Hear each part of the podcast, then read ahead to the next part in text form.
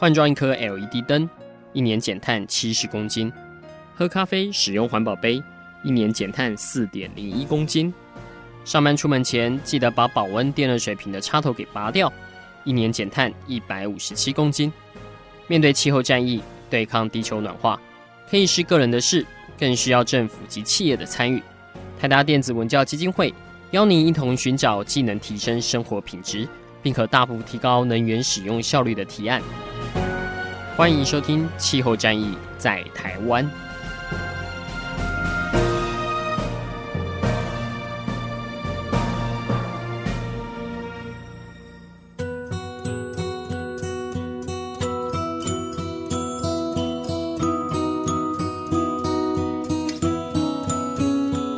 欢迎收听《气候战役在台湾》，我是主持人台达电子文教基金会执行长张扬前阿甘。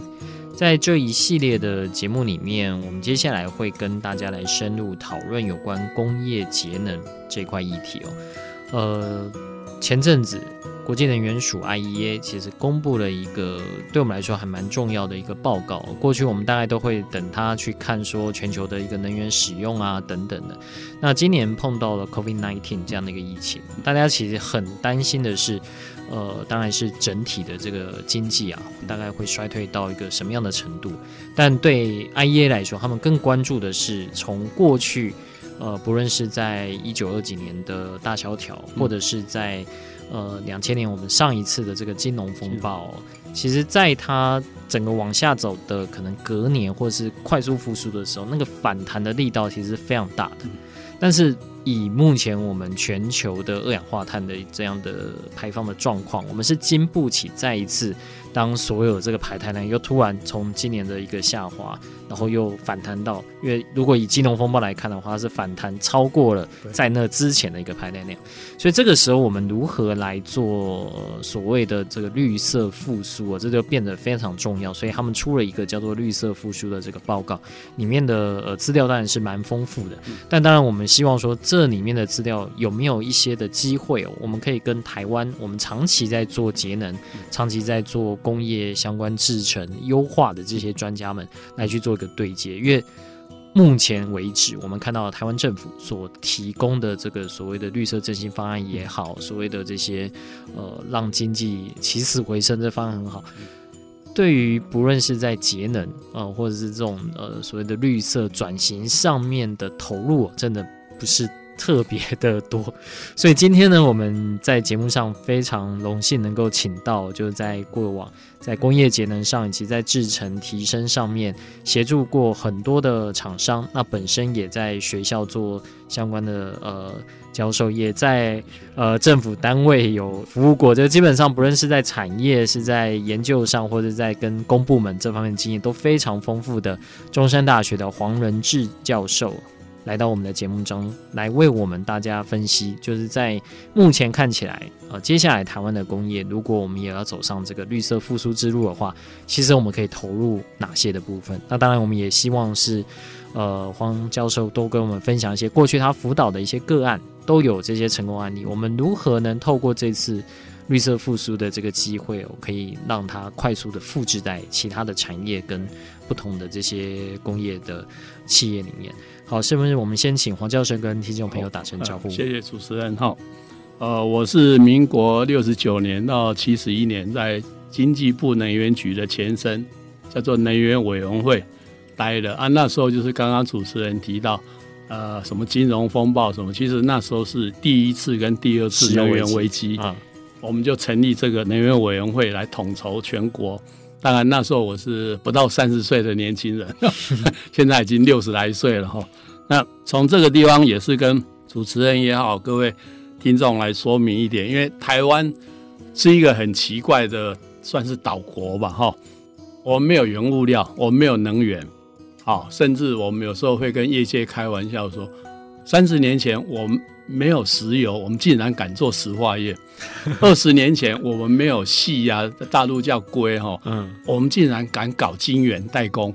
哦，啊，台湾就是一个什么都没有，反正搞这个搞那个都一样嘛，哈。嗯，所以台湾，我在这个节目开始也是要澄清一点，因为早期都会讲哦，台湾的产业是代工业哈，包括现在高科技也号称代工业。但是其实这几年来，大家可能有感觉，某些代工业还真的做得不错。还尤其这一次 COVID-19 发生所谓口罩国家队，如果没有这些原来叫代工业的，不管工具机业啊，一些材料原物料业啊，嗯哼，台湾这一次是撑不下去了。啊，你就算政府去花钱去国外买几十条产线进来，问题是没有熟练的工人会操作。是。好啊，这个也就是台湾这么多年哈，从我们一开始，民国六七十年那时候就在想一件事，就是台湾哪些产业必须要保留？我们基础以前讲民生必须、产业必须，或是早期那时候是十大建设必须，都要维持一些基本产业。所以我想主持人也好，听众可能都知道，台湾工业哈产业的耗能。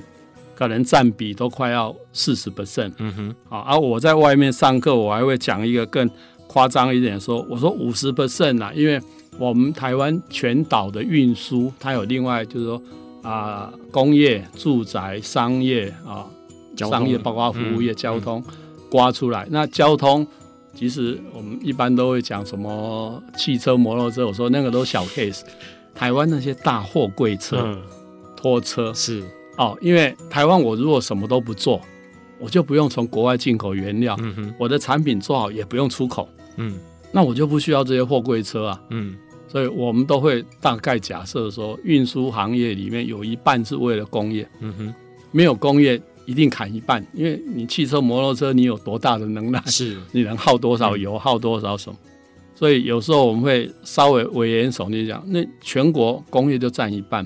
那问题来了，工业为什么要占一半？因为刚刚讲，我们什么都没有，所以我们只能做代工。嗯。但是代工并不是不好啊，像现在台积电已经做到这个什么晶圆代工世界第一，那代工有什么不好？反正赚钱嘛。嗯。因为我们没有原物料，没有能源，就是靠代工。产业必须要维持一个基本的经济规模。台湾的经济规模太小，就内需市场太小。嗯一定要外销，那一定要外销的过程里面，你不给他一个经济规模，产业几乎是做不下去，做不下去，台湾就什么都没有，那那更惨哦。有时候我们开玩笑说，那那我们就回到农业社会好了，因为什么都没有。嗯，好啊，所以工业是不得已必须要撑在一个规模，然后当然我也知道工业耗能确实是占了台湾蛮大一块的哈，其实。工业产值，大家可能会认为说好像没有那么多。我要这几年政府统计说，哦，服务业产值比较高。但是我记得曾经《天下》杂志还是哪个杂志评估过，一个在产业的员工的收入可以养大概三点五个家人。嗯哼，在服务业的收入，服务业的收入只能养一点五个家人，而且服务业经常变来变去。嗯哦，产业我可能一进去就做二十年，甚至做到退休，所以那个家庭的稳定度就很够。嗯哼，哦，虽然有时候讲说代工嘛，但起码维持这个家庭，维持这个社会。好、嗯嗯哦，所以也让主持人知道，政府是应该要投入更多了。那、嗯、那让我们这是算是基本的，也是民生需求，也是收入的主要来源。是是。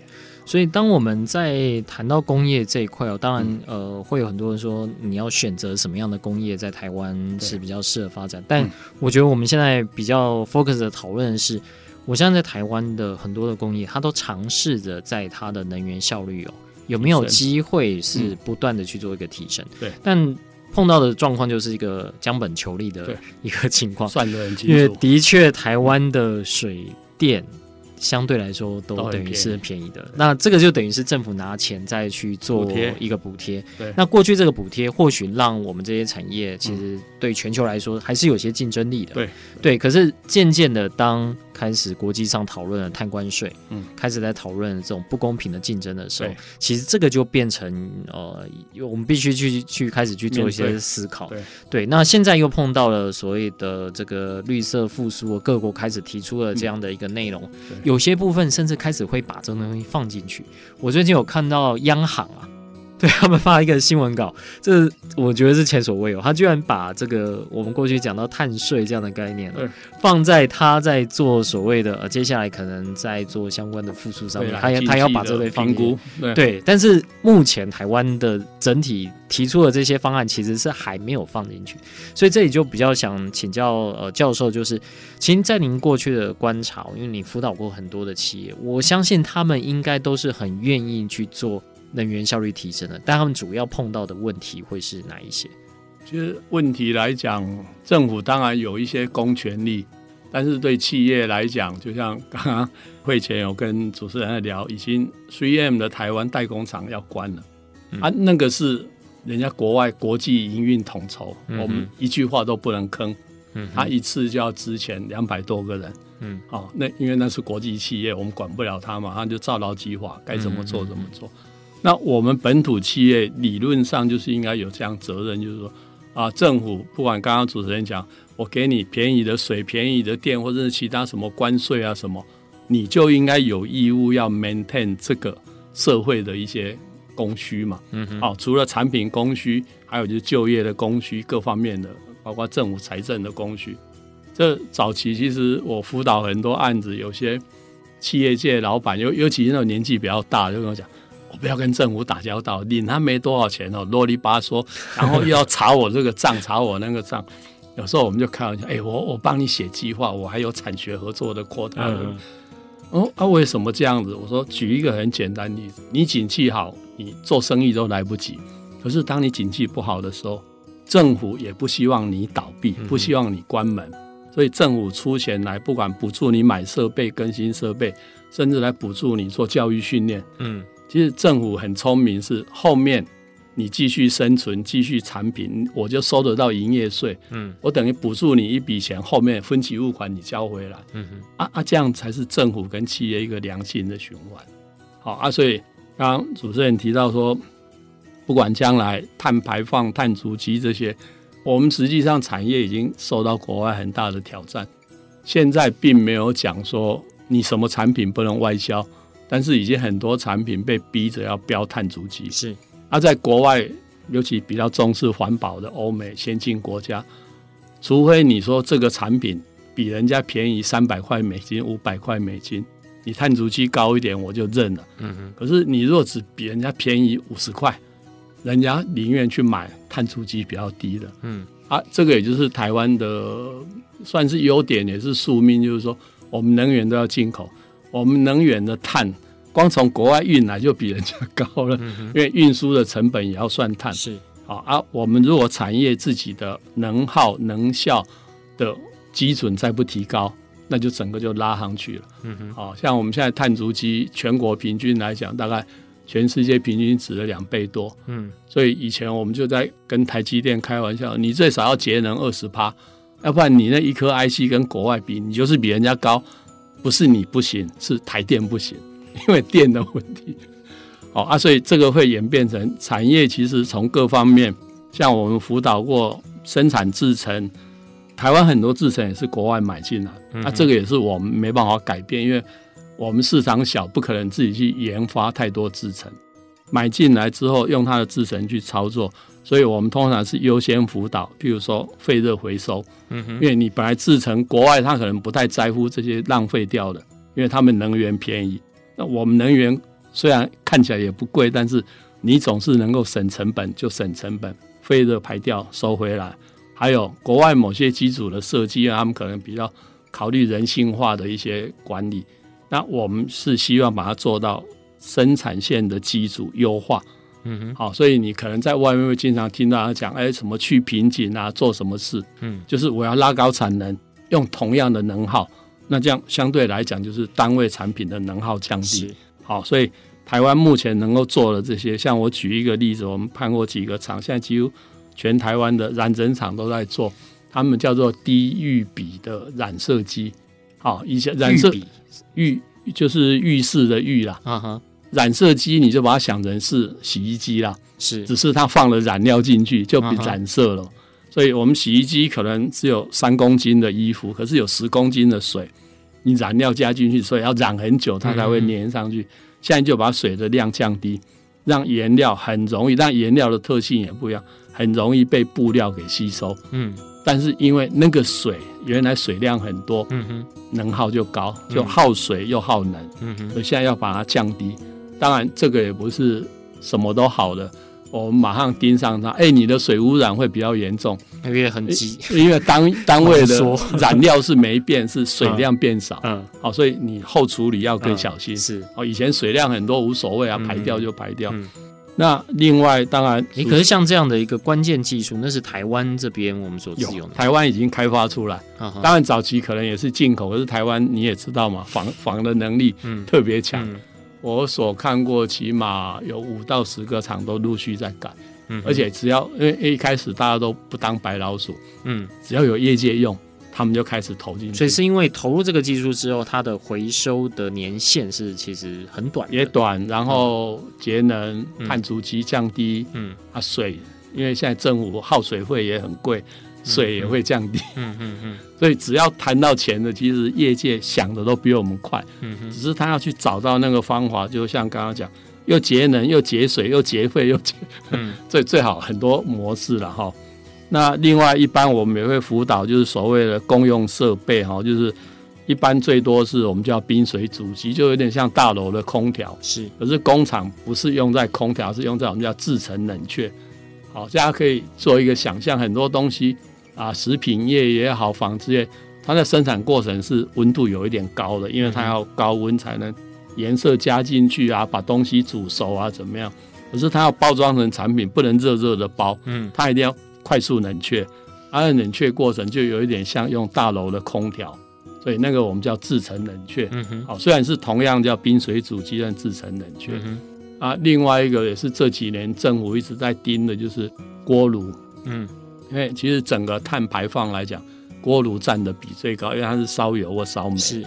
这几年政府就是补助烧煤的改烧天然气，烧、嗯、油的烧油现在自动改烧天然气，因为油更贵，嗯、天然气更便宜。是，哎啊，所以这个林林总总的制成设备，政府都有规划，都有补助。嗯嗯，啊，就只是看企业怎么去衡量哈。后面也会提到说，像现在因为 COVID-19 的关系，碰到业界一个问题是，我到底要不要继续开下去？嗯，我产线可能出了一些状况，不管订单啊，好一些相关原物料的问题。那我如果继续做下去，我才会投资节能减碳的设备。我如果不做下去，那我何必？所以。很多业界这个时候都在观望。嗯嗯嗯、其实不光是台湾，我们看到包括像是在美国，对、嗯，其实已经讨论两三个月哦。特别是再生能源跟节能，在这次 COVID-19 里面，其实是受受到冲击很大的一块，大家都很紧张，因为很多的产业现在也没办法看到接下来 forecast 是怎么样，就变得非常不明。那刚刚老师也提到，就是其实已经有一些产业已经在收，是因为呃下半年的订单变得非常的。呃，说不确定也好，确定。那，碰到这样的状况，要不然就挤单，然后要不然就是呃完全看不到。那这个时候要他额外再拿出钱来去做这些节能的改善的设备，嗯、就变得比较困难一点。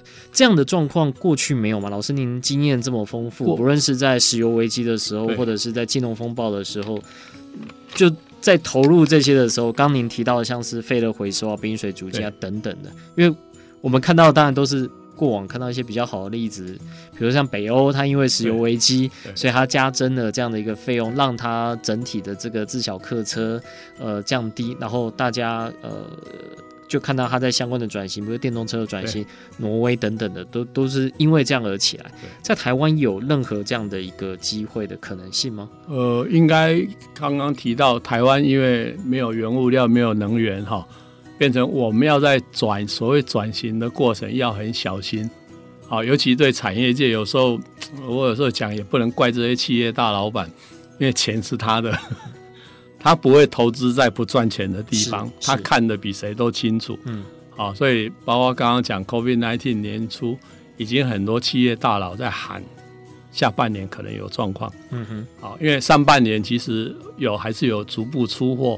出的货是去年底的订单，去年十一、十二月，今年交货的。那上半年好像目前看到订单并不多。那这个其实我倒没那么担心，因为刚刚主持人讲，其实全世界订单都是这样，嗯，供需失去平衡。那我比较担心的，就像刚刚我提到 3M 台湾那个厂的问题，就是因为这种国际性的企业，它其实不考虑你什么国家，嗯，它考虑是它全世界营运是最高效率，哪一个地方产线对它有利，它就留，嗯，对它不利，不包括市场，包括你的能效，包括你的人力成本，嗯，它只要认为不划算，它就关，嗯，哦，它根本不会跟你讲什么什么人情什么的。啊，这也是这几年台湾呃，刚刚主持人问到为什么第一次石油危机台湾没这个问题？因为那时候台湾的产业刚刚崛起，嗯，我们用低廉的劳工成本，在国际上很有竞争力。我们现在人力成本也贵，环保成本也贵，啊，原物料要进口，能源要进口，我们几乎没有一样是便宜的。嗯哼，那你怎么在这个国际性大企业之间取得一个地位竞争？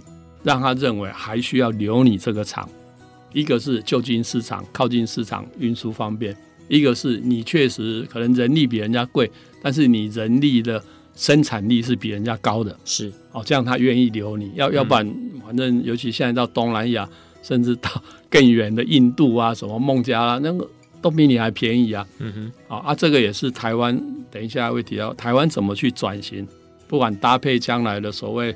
啊，绿色纾困、绿色振兴，你某些产业不转不行，怎么转？朝哪个方向去转？嗯，好啊。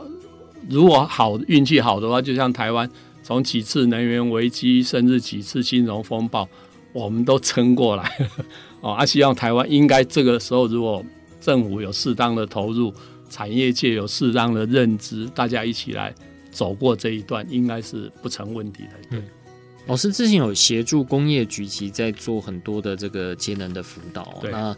过去当然，呃，棒子跟红萝卜，我们都是希望说能够一起，这样对产业来说可能有一进一拉的这样的一个推力。嗯、但呃，我不知道说执行到现在，我们之前在节目里也有访问过，包括工业局的这些长官，嗯、然后以及呃，像王梦龙老师，甚至跟我们一起 来讨论，就是在很多的制程上都有这个节能的可能性。能不能大概跟我们介绍一下，在过去其实工业局就已经有相关的这些辅导，您自己评估相关的这些。辅导跟不能假运措施，到底它的成效怎么样？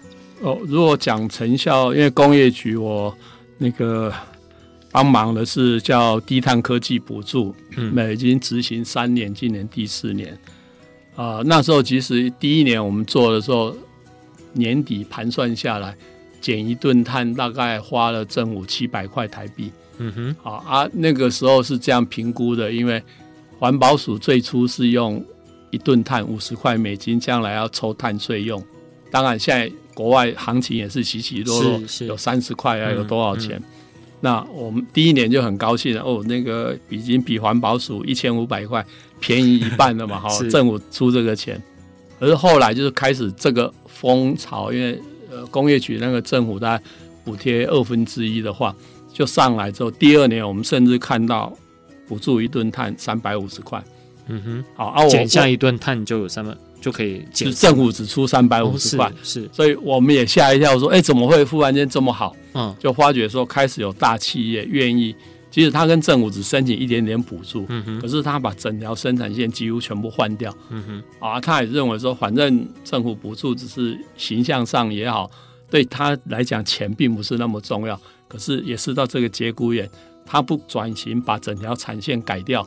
他可能快要生存不下去了。嗯哼，好啊，这个就是像现在讲，如果 COVID-19 真的导致某些产业的经营上的困难，甚至订单上的困难，政府应该是比较强力去介入，说，譬如说啊、呃，你可以节能减碳，比如超过三十 percent，嗯，我就补助你多少钱。嗯、你如果超过五十 percent，啊，或甚至将来开发出来是比较低碳的产品，因为我们现在产品刚刚讲过，到国外。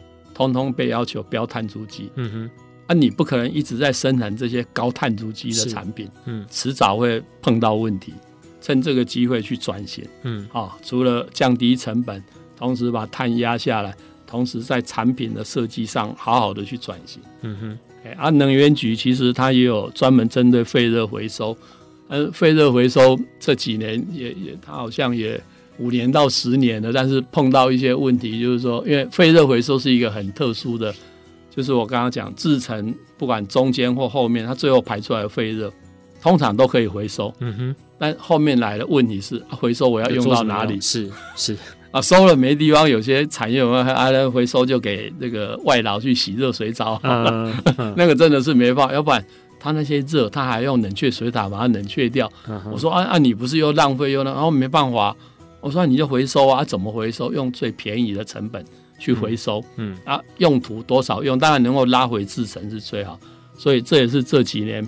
能源局的那个废热回收，我们刚开始只是鼓励回收，后来是希望它回收完要回到制成。嗯哼，你不能只是拿去做一些一般性的用途。嗯，你回到制成，你制成整个的能耗降低，甚至整个的温度降低，你制成相对的能效又会再降低。啊，当然这个有风险。我们辅导过一家在应该是高雄吧，林园还大社工业区的。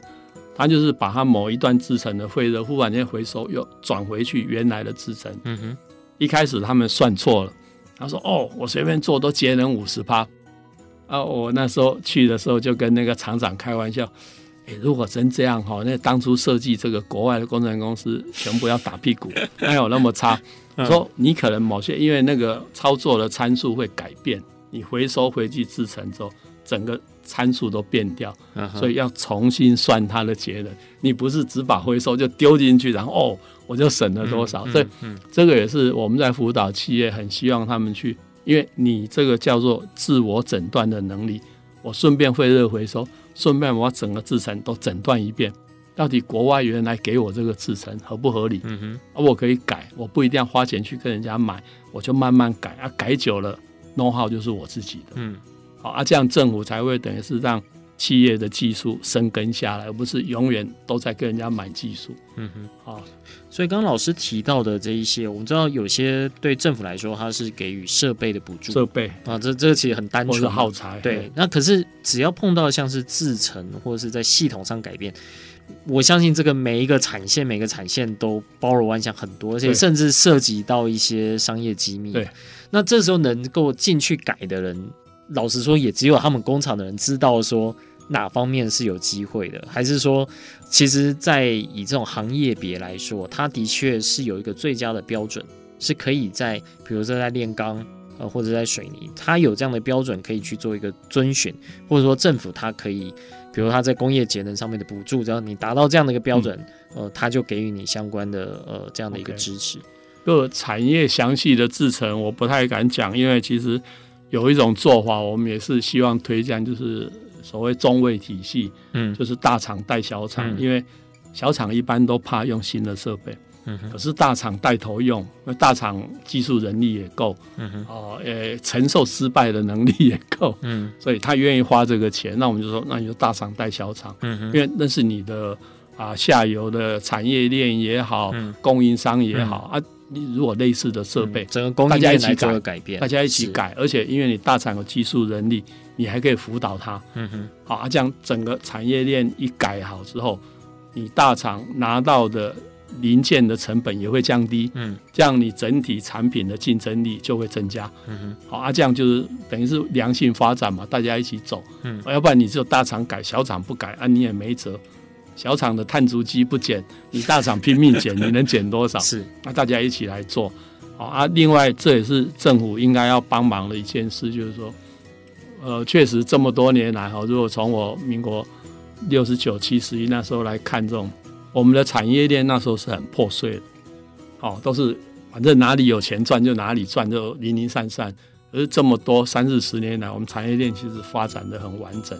就是像这一次口罩国家队一样，你就可以去找几个产业供应链很完整的，全部一起来，就是我要你大厂带小厂，政府钱就花下去。嗯，那你要整个供应链让我可以减碳三十趴或五十趴，嗯，就我单一产品的碳足迹快速下降，那政府就看怎么谈条件，怎么补贴。嗯，一方面保留整条供应链的好处是。就业市场不会出问题，嗯哼，因为这供应链肯定养好几千、好几万的，啊，你只要供应链某一块断掉，其他人想做也没用啊，你你连不起来嘛，好、嗯，所以其实像我们在跑早期，包括纺织业，哦，现在染整，虽然后来不是讲机能性布料，这个我们都已经在开玩笑。台湾纺织业不是夕阳工业，是叫高科技纺织业。嗯，人家不做了，我们都能做，而、嗯、而且做的好像还还蛮不错的哈。啊，这样子就让不管是一般的产业、高科技产业，或是我刚刚讲高科技的纺织业，你都可以走出自己一条路，而不是还是做早期那一种什么成衣啊，什么什么。嗯我曾经跑过一些厂，这个可以跟大家分享。就是去他的厂，他们说：“哎，没什么好招待的。”这个教授来，呃，去工厂拿几块布来。那我说：“哎，你给我布干嘛？”嗯，回去做衣服啊。我说：“衣服工钱很贵，你知道这个布是 LV 的布呢。”嗯，我说：“下次哈，你不要给我那么大块，你就剪一块，正好可以铺茶几的。我拿回去铺在我家茶几。”然后客人来，我就说 这是 LV 的布，你看我连茶几都铺 LV，就说台湾有些蛮特殊的行业，他做的那因为我们没有品牌，没有 design house，所以变成我们都出布，是去东南亚、香港去设计、去裁剪，然后布出去可能很便宜，回来一件衣服一万块，就被人家赚走。但是这也是或许我刚刚讲我们的宿命，我们就只能先赚这一块，我们等以后。我们自己有 design house 的时候，那时候我们才去赚品牌，嗯、甚至赚一些设计的钱。嗯哼哼，那在我看得到未来十年、二十年，台湾大概还是不得不走这个代工的命。嗯嗯，那所以在每个厂，他们在看待这个能源议题的时候，其实我们一直觉得说，呃。根据能源管理法，这个能源管理人员其实是非常重要的。要所以，呃，我不知道老师在能源管理法通过之后，跟您之前再去看这些厂，他们在投入这种能源效率提升上面，有没有一些不一样的地方？还是大部分做的其实还是差不多？然后，这些能管人员的整体的一个培训，就您来看，目前在台湾是足够的吗？呃，培训问题不大，因为现在能源局有委托，应该是中卫中心是强迫。八百千瓦以上契约容量都要来受训，嗯、但是台湾最大问题是这些受训人员异动太高，异动太高，哎，是什么原因也不知道。嗯、因为其实我们培训原来是让他生产事业跟非生产事那个证照是可以随着个人走，嗯、那可能后面变成说他不再从事能管人员，嗯啊，所以原来的厂就要再送人来受训，嗯，所以我们发觉每年怎么一下子又又又这个又那个，而且像我们现在。审查政府补助，包括能源局、工业局，我们都会说，能管人员是谁？嗯，因为这个案子如果审查通过，我们就是为人管能管人员试问，给你钱了，好好执行。嗯哼，那一般生产线他说反正做完没有我的事，那问你最后要把数据整理出来，最后你到底多节能减碳是能管人员要去整理，所以你应该去现场设计、现场施工、现场监工。到最后验收，你都要一路去 follow，嗯哼，好，而不是说啊，反正我外包了，不关我的事。是那最后验收完，然后再来头痛啊，这个没装好，那个没装好。所以其实我们这几年是一直希望，刚刚讲胡萝卜就是补助，嗯，棒子就是能管人员给我准备好，嗯，你没准备好，你到了现场，我们说啊，这谁负责啊？那个谁谁谁推来推去，我说啊，就是能管人员当初审查时候跟你讲好，能管人员从头盯到尾。你不用懂技术，不用懂设备，可是整个 project 你要从头盯到尾、嗯、啊！这个也就是能源局那个 能管人员训练班，刚开始是考一般的证照，后面他有一个叫两年至三年要回训一次，就要他开专业的。嗯哼啊，因为原来的训练就有点像考驾照一样，三天课程，嗯、哼包山包海什么都上，结果都上的很快嘛，哈，内容比较简单。后面两三年之后就开始，比如说专业的。锅炉一整天的课，嗯、哼空压机一整天的课，冰水主机一整天的课，就一方面也看能管人员到了现场，他有兴趣，还有工厂本身比较需要改善的是什么设备啊？这样就是才能去抓重点，嗯、算是辅辅辅导他们，帮助他们，然后这边又有补助，你可以来申请。嗯，那、啊、这样就赶快，我甚至跟能管人员讲，好好的学，这个每年改一两个设备，五年、十年改二十个设备。改完之后，你就可以出去外面开公司了，因为你变得很熟练了。是啊，按、啊、你怎么样去了解这些设备，从头盯到尾。所以刚才老师说，这个能管人员他不太 stable，就异动很多。是都出去开公司了吗？还是说他就离开这个行业了？可能离开行业，可能是被老板调到别的职位或什么、啊。这个老板当然也是我们说我们辛辛苦苦训练的。当然我也知道，有些老板会认为，哦，我的工厂能耗才占总成本十趴，谁需要能管人员？嗯，他能帮我省多少？嗯，所以我们上课的时候也会教能管，你怎么样去除了帮老板省能耗。你还没有办法帮他省什么生产成本，嗯、省什么订单方面的一些问题。比如说，你不只是能管，你要从能管回去看产品到底出了什么问题，是是，是生产的问题，是能耗的问题，是销售的问题。或许你可以帮忙，哦，你不能只管能耗。你如果永远就是说。业务的管业务，能源的管能源，生产管生产，然后统统斗不起来，嗯，那工厂还是会垮掉。其实 EMS 这种能源管理系统，管能源只是最基础的。对啊，它其实是可以看到整个全生产上面。对，我我就跟他们讲说，你干得好以后，你干厂长，因为你比厂长还熟。嗯，可是现阶段就是比较不是这么稳定，就是，嗯，一方面可能生产单位派出来的人。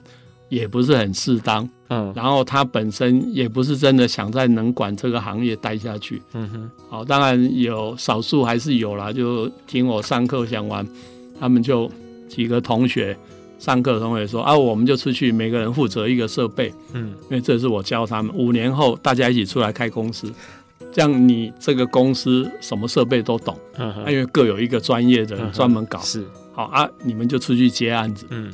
啊，接完还是照你原来能管的做法，因为还是有外包商嘛，你你又不用动手，嗯，你只是做 project management，嗯，去把案子接下来，嗯，去把它先施工、监工盯好，到最后验收，整个没问题，turn key 出去，你只是 project management，你不是真的要动手，嗯嗯。那当然，一方面这个也是台湾训练这么多年，对 project management 能力还是太弱，嗯，大家都认为啊，我的欧气为嗯嗯，我说没有啊，欧庆伟，你要进步到管理啊，嗯，哎、欸，你永远黑手，当然你领的薪水就这样，你进到管理，进到 turnkey project，你的利润才会高，嗯嗯。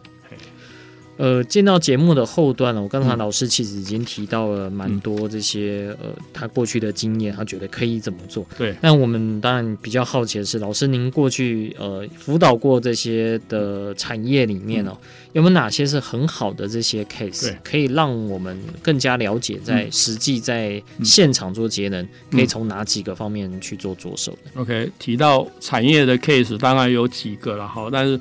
我希望是用一个比较系统化的讲法来讲，好像，呃，我不讲哪个厂，就某一个厂，我们去看它的空压机房，就在它的冰水主机旁边啊，因为空压机很热，嗯，冰水主机挨着旁边那个不是会热回收，热就只主动过去了，嗯嗯，啊，我们说啊，你奇怪了，你为什么不回收？不为什么不把它隔开？怎么样？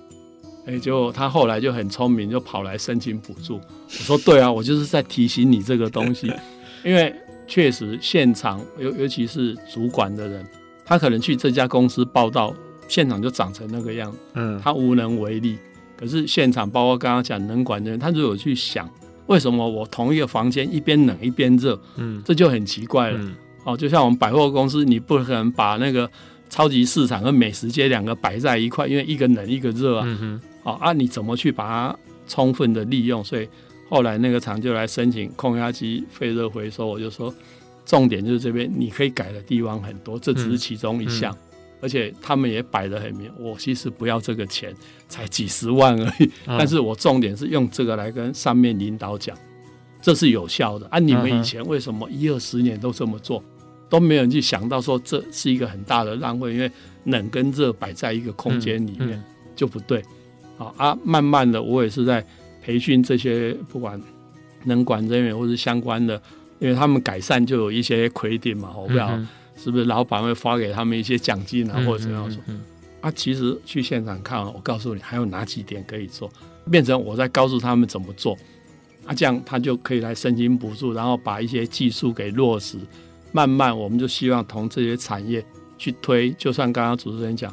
因为有些制程很特殊，我们介入不了它。嗯，好、哦，可是像另外一个厂，它就是我们叫制程的公用设备。嗯哼，它是在制程里面的某一个我们叫真空棒。嗯，好，那刚开始他还是怕怕，因为二三十年来都这么用。诶，我不讲说哪一个连那个最先进的厂都不敢改。嗯哼啊，那个是一一个老厂，他觉得说，反正我不改，我也准备退出市场，我试试看。嗯，嗯，我记得他刚开始是申请补助，是说大概我们准备比如改五十台到一百台。嗯哼，我说好啊，啊，反正就照台数算嘛，改一台多少钱，嗯嗯、然后补助多少多少，我们就算好。又呃，我们一般工业局案子是三四月审查，八月我们先去做一个期中访查。啊，不是真的访查，我们是去看他做的怎么样，嗯、去盯一下进度，因为十一月、十二月要验收，怕他来不及。就我们那一次八月去说，哎、欸，教授，我们哎、欸、觉得不够啊。我说不够什么？我们已经 order 三百台了。我说那你不是讲一百一百多吗？我们改了三台，我才觉得好啊，就直接追单了。嗯，我说哈，真的假的？那好用吗？好用，就给我们看到以前是又重又大。效果当然效率久了越来越差，现在是又小，就是重点是有帮它节省很多空间。嗯哼，因为某些高科技厂那空间已经挤得受不了，要扩厂都没地方。我说我这样一弄完，能效好，空间小，而且可以把比较先进的监控设备都放进去。嗯哼，好，以前是太大了，因为监控设备也摆不进去，什么变成都要人手去操作，而且。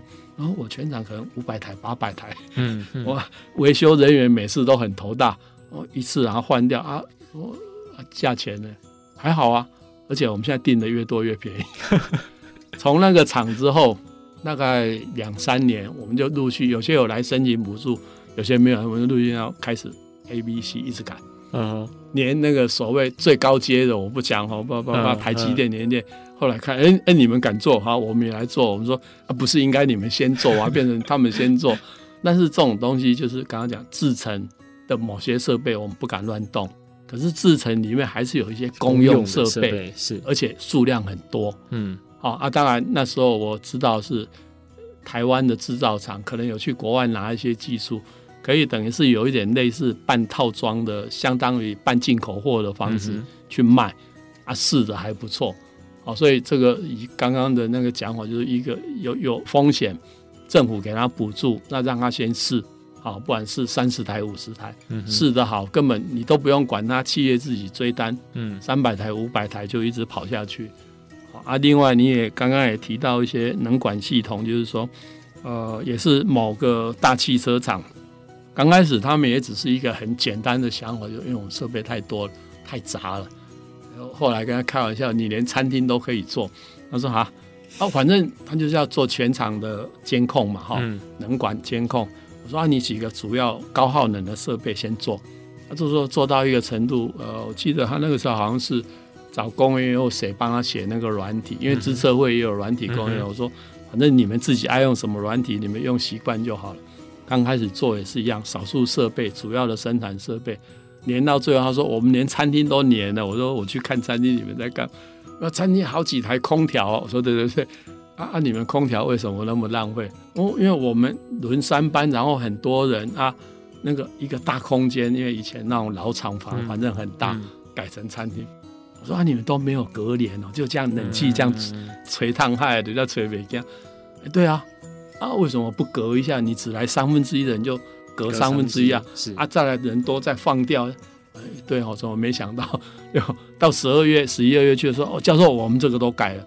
我说改了，而且你顺便也拉近你全场监控，嗯、让人家知道，就是生产线相关的公用设备，到连像餐厅这种资源性的设备，你都可以做。嗯哼，那这样就是所谓的 Total System，或是所谓的 ISO 五万零一。全场都包了，嗯，啊，这个就是在几个刚刚讲，不管高科技的厂，或是一些一般性的，或甚至像汽车厂这种，我们说真的可以做的地方很多。汽车厂早期他还是去做那个喷漆的废热回收，VOC 嘛，那个是我们就跟他讲哦，你 VOC 环保一定不会过，我就告诉他 VOC 可以拿去烧，还可以当废热回收。哦，对哈，因为 VOC 是有 VOC 是有热值的东西啊，是。早期连晶圆厂都烧掉排掉，嗯、啊啊！其实那时候我们就哎浪费。他说问题我回收费都要干嘛？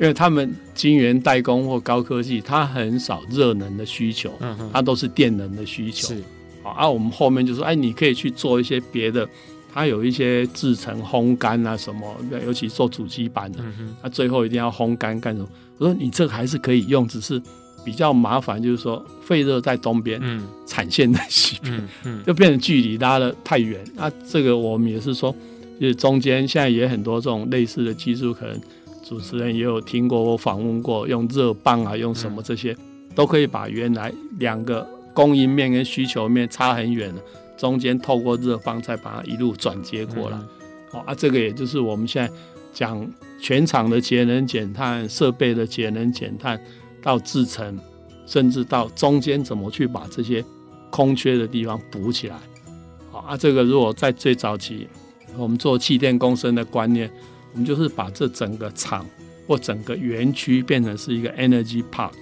啊，你的废热变成我的热源，我的废弃物变成你的原物料，或是怎么样，就整个是一个园区的观念。嗯哼，啊，这个将来，因为早期像气电共生就是有气跟电分别卖给不同单位，啊，你就一个厂集中供应。嗯，其实将来包括现在政府在推所谓 ESCO 也是一样。我说，你最后如果全部推气电共生，就会变成那个碳。因为气电工的效率大概比台电好个五十趴左右，整个碳会快速下降。嗯、要不然现在靠台电的火力全开，嗯，十年内大概很难减碳。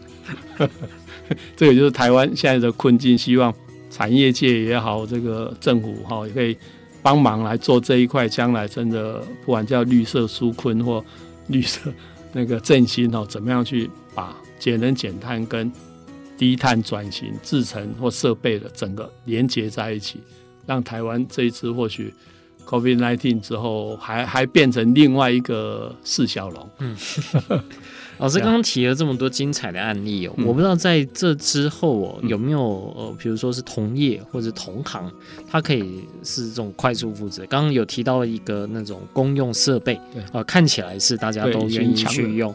对，那其他的这些设备就是。比如说，在我们的绿色振兴里面，假设它要加入了一个什么样的标准？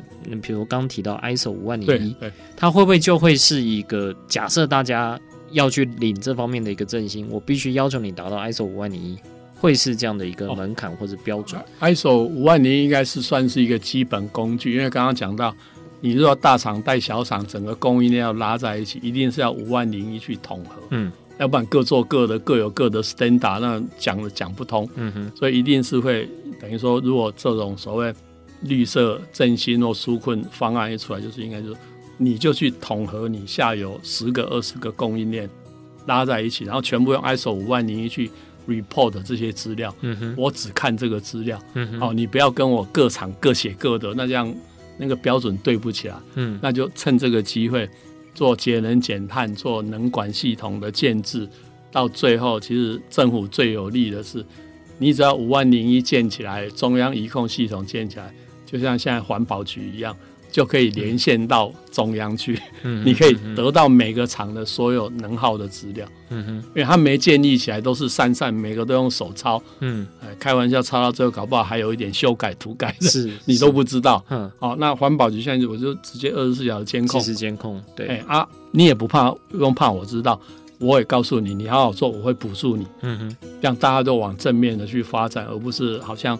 政府跟企业老是在猫捉老鼠一样，那个一点意思都没有。嗯，而且也趁这个机会，政府该补助的补助，企业该转型的转型，然后把整个台湾这个产业结构重新再拉起来，这样。嗯哼，要不然真的讲，我们很担心下半年。所以这一整个状况，我们看到国际上有这样的趋势，那不同的立法单位，其实就像我们看。